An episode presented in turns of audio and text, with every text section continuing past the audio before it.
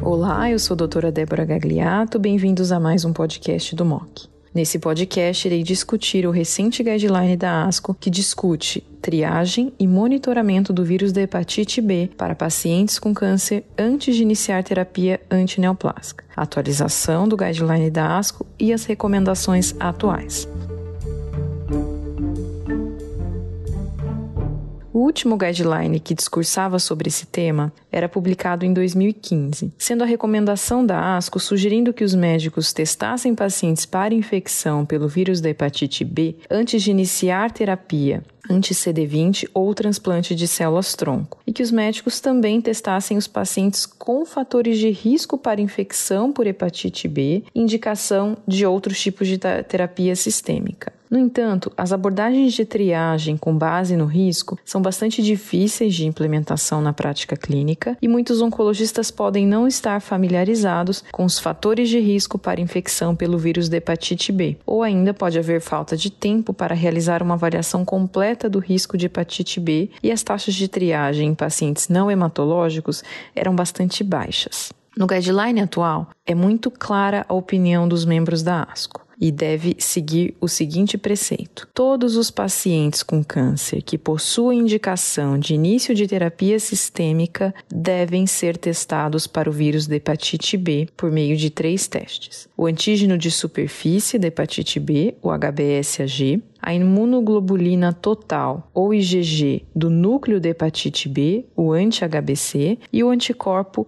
contra o antígeno de superfície da hepatite B, o anti-HBS. Esses exames devem ser feitos antes do início da terapia sistêmica. Pacientes com infecção crônica por hepatite B e que vão receber qualquer terapia sistêmica anti-câncer devem receber terapia profilática antiviral pela duração de todo o tratamento antineoplásico, bem como por pelo menos 12 meses após o término da última aplicação da terapia anticâncer. Também deve ser monitorado a verificação das enzimas hepáticas TGO, TGB, verificação periódica do DNA do vírus da hepatite B de linha de base e seriadamente. É importante ressaltar que esses pacientes preferencialmente devem ser acompanhados por um médico especialista nessa área, seja um infectologista, um gastroenterologista ou um especialista em medicina interna com experiência em tratamento de hepatite. Para pacientes com passado de infecção por hepatite B, que vão receber terapias anticâncer associadas a um risco alto de reativação do vírus, como anticorpo monoclonal anti-CD20 ou transplante de células-tronco, deve ser iniciada a profilaxia antiviral no início do, da terapia sistêmica e continuar pelo menos até 12 meses após a interrupção do tratamento sistêmico oncológico. Da mesma forma,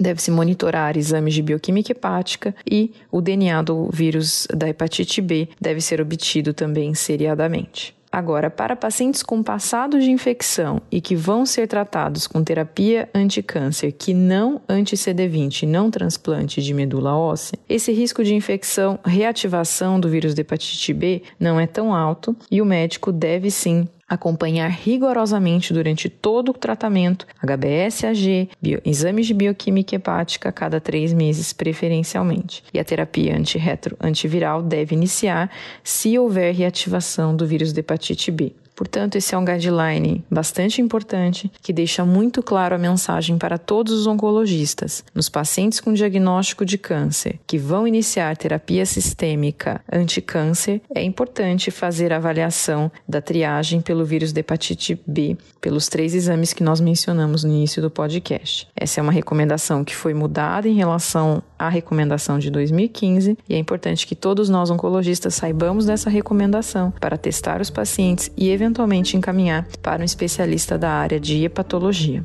Muito obrigada pela atenção. Esse foi mais um podcast do MOC. Siga o MOC nos principais agregadores de podcast e receba notificações sobre novos conteúdos.